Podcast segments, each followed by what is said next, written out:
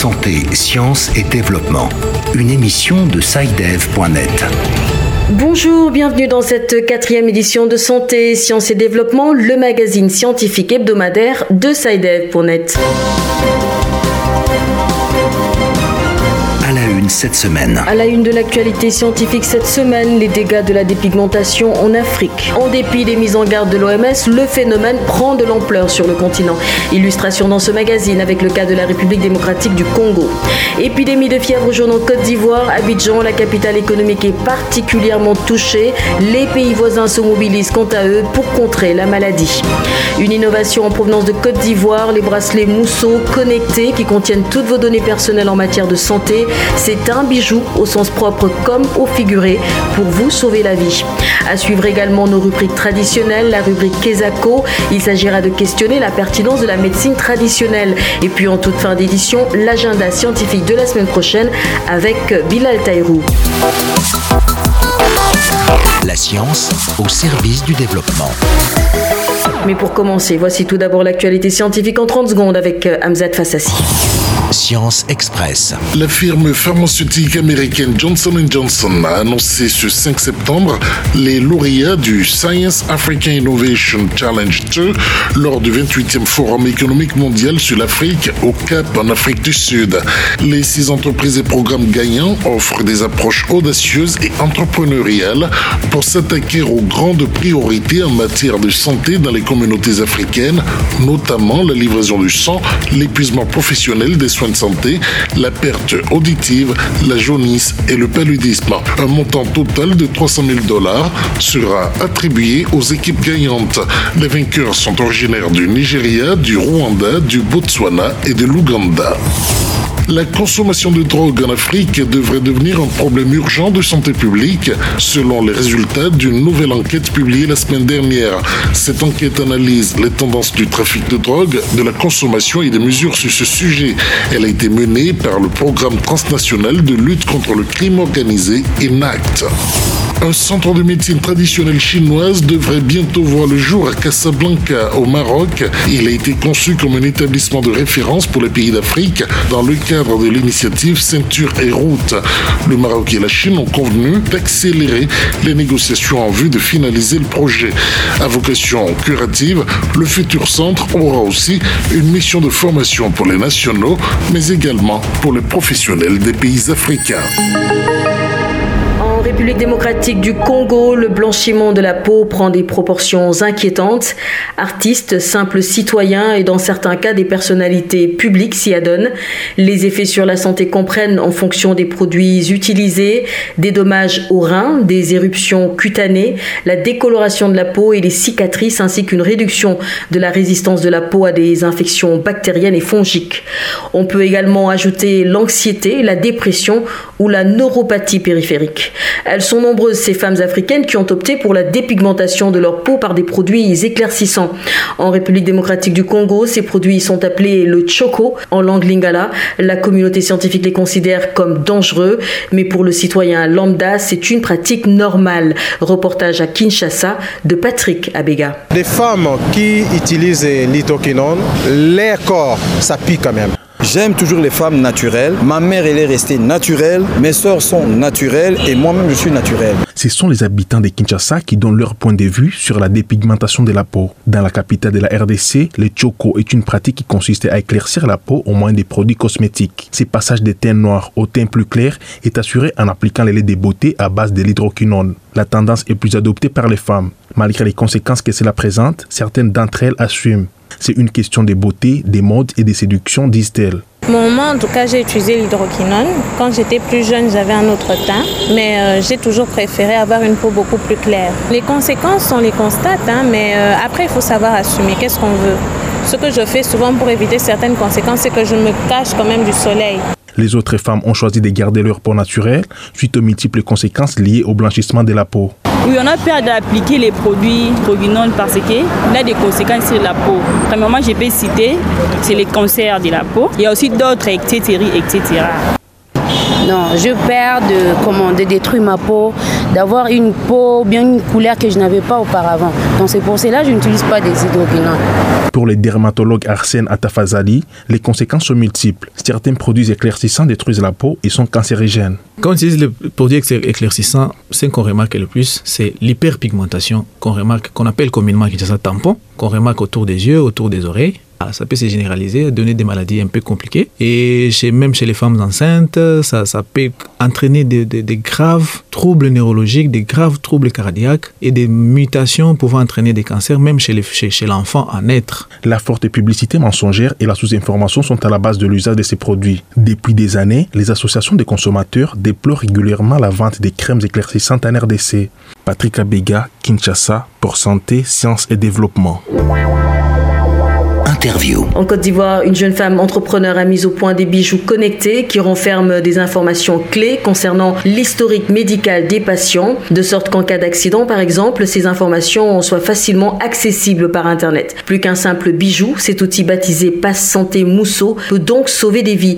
Nous allons donc en parler avec la conceptrice Corinne Maurice Ouattara en ligne d'Abidjan. Bonjour. Bonjour. Dites-nous, quel est le principe de fonctionnement de vos bracelets connectés Mousseau? Il suffit de vous procurer notre bracelet, d'inscrire des informations utiles pour la prise en charge des informations très importantes, photos, groupe sanguin, toute information qui va permettre à l'urgentiste, en cas d'urgence, de pouvoir vous assister facilement. Tout en ayant accès aux antécédents médicaux, de sorte à réduire au maximum le risque d'erreur médicale. Dans un pays comme la Côte d'Ivoire, avec des infrastructures insuffisantes, ce système ne présente-t-il pas des dangers potentiels liés entre autres au caractère erratique de la connexion et aux problèmes de couverture par exemple? Le problème de connectivité n'est pas un danger pour la solution. Vous savez, aujourd'hui, la plupart des foyers sont connectés sur leur téléphone. Et la digitalisation, on va dire la dématérialisation même au niveau de la santé est une réalité ici en Côte d'Ivoire. Donc, nous, travaillons pour pouvoir résoudre cette difficulté. Déjà, dans un premier temps, avec certains opérateurs, on travaille à développer des USSD codes pour régler le problème de connectivité. Donc, euh, en cas d'absence de connectivité, on pourrait avoir accès aux informations pour assister. Autre chose, notre solution fonctionne offline comme online. Offline, en, cas d'absence de connectivité, on pourrait travailler en réseau dans, dans, les centres de santé et, et, quand il y a la connexion, les informations sont automatiquement synchronisées. Donc vous comprenez que, en fait, on a, on a pu, on a, on a travaillé sur cette solution en pensant à toutes les éventualités. Mais il faut vous rassurer que la Côte d'Ivoire, la Côte d'Ivoire a une bonne couverture Internet. Et qu'en est-il de la protection des données des patients? Les données sont protégées. Elles sont protégées et nous-mêmes, en début, de, nous avons contacté le ministère de l'économie numérique qui nous a permis de prendre attache avec l'ATCI pour pouvoir sécuriser, pouvoir auditer pardon, la plateforme et qui nous a sorti un procès verbal nous certifiant que la plateforme était sécurisée. Corinne Maurice Ouattara, merci infiniment d'avoir répondu à nos questions. Je vous remercie. Si vous devez vous rendre prochainement en Côte d'Ivoire, assurez-vous d'avoir vos vaccinations à jour.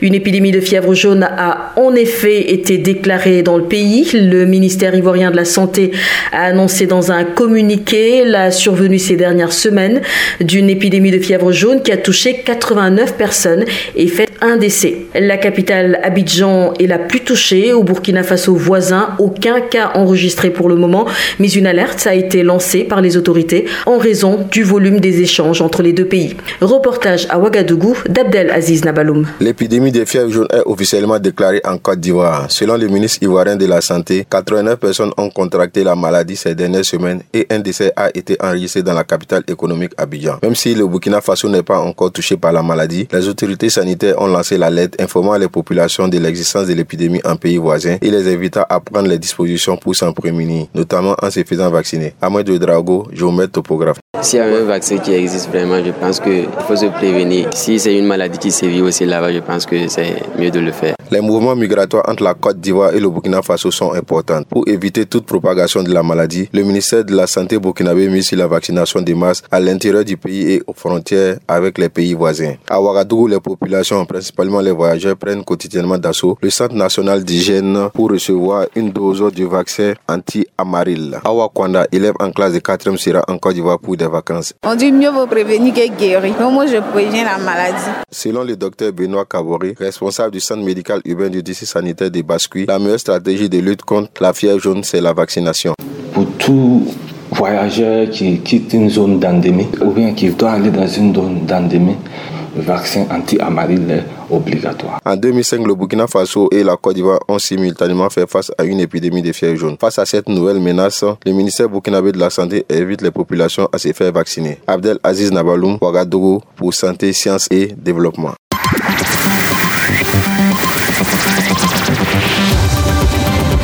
Kesako, qu'est-ce que c'est? Vos questions à la rédaction, les réponses de nos experts. Avec cette semaine, une autre question de Dakar. Très actifs nos auditeurs sénégalais. Bonjour Santé, Sciences et Développement. Je m'appelle Marianne Carvalho et j'aimerais savoir quelle est la place qu'occupe la médecine traditionnelle dans les systèmes de santé en Afrique. Merci. Alors, euh, Raphaël Jamessi, une question pertinente quand on sait qu'une bonne partie des populations africaines font souvent recours à la médecine traditionnelle pour se soigner. Il faut noter, Sylvie, que la médecine traditionnelle a longtemps été le parent pauvre du système de santé mondial. Il a fallu attendre 2006 pour que l'Organisation mondiale de la santé OMS adopte l'intégration de la médecine traditionnelle dans les systèmes de santé nationaux. 13 ans après, quelle place occupe cette médecine dans les pays africains? Nous avons posé la question au professeur Emmanuel Basséné. Il est enseignant-chercheur en pharmacognosie à l'université Cheikh Anta Diop de Dakar. La médecine traditionnelle joue son rôle hein, jusqu'à présent. Seulement, Lorsqu'on fait les comptes de la santé, on fait comme s'il n'existe pas. Le problème, ce ne sont pas les, malades, hein, ni les, produits, ce sont les acteurs eux-mêmes. Donc, on essaie de les intéresser à ce que fait le système moderne. Aujourd'hui, encore près de 80% des populations africaines ont recours à la médecine traditionnelle selon l'OMS. Qu'est-ce qui peut être fait selon vous pour valoriser cette forme de médecine? L'organisation ouest-africaine de santé qui est dépendant un peu de l'OMS ici dans la CDAO, l'a bien compris. Et maintenant, dans le curricula des médecins, on va leur enseigner les plantes dès, le début pour que lorsqu'ils arriveront à prescrire, à, la prescription, qu'ils sachent d'où viennent ces médicaments et ils se souviendront des praticiens et des plantes qui sont autour d'eux. Voilà ce que nous nous enseignons par le, le vocable phytothérapie. Il faudrait que le système euh, officiel s'ouvre plus et démocratise plus hein, l'acte thérapeutique.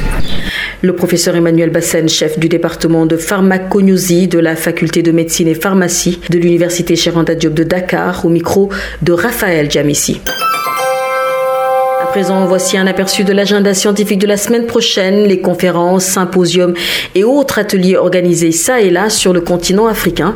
C'est avec vous, Bilal Taïrou. L'agenda. Merci Sylvie. Parmi les événements majeurs qui marqueront la semaine prochaine, on peut retenir la sixième édition de la semaine de l'ingénierie en Afrique de l'UNESCO. Elle aura lieu en Zambie et dans le reste de l'Afrique du 15 au 21 septembre. Une initiative lancée par l'UNESCO depuis 2014 et qui vise à éduquer les jeunes et le grand public sur l'ingénierie par le biais d'ateliers éducatifs, d'événements de sensibilisation, de conférences et formations, etc. Nous aurons également, et cette fois-ci du côté de Niamey, la seconde édition du FIST, le Forum international sur la sécurité et la santé au travail, qui se tiendra les 17 et 18 septembre. À travers ce forum, les organisateurs souhaitent faire croître la prise de conscience sur la santé et la sécurité au travail. Merci Bilal. C'est la fin de ce magazine. Merci de l'avoir suivi. On se retrouve la semaine prochaine. D'ici là, portez-vous bien. Cette émission est disponible en podcast sur le site sidev.net/fr.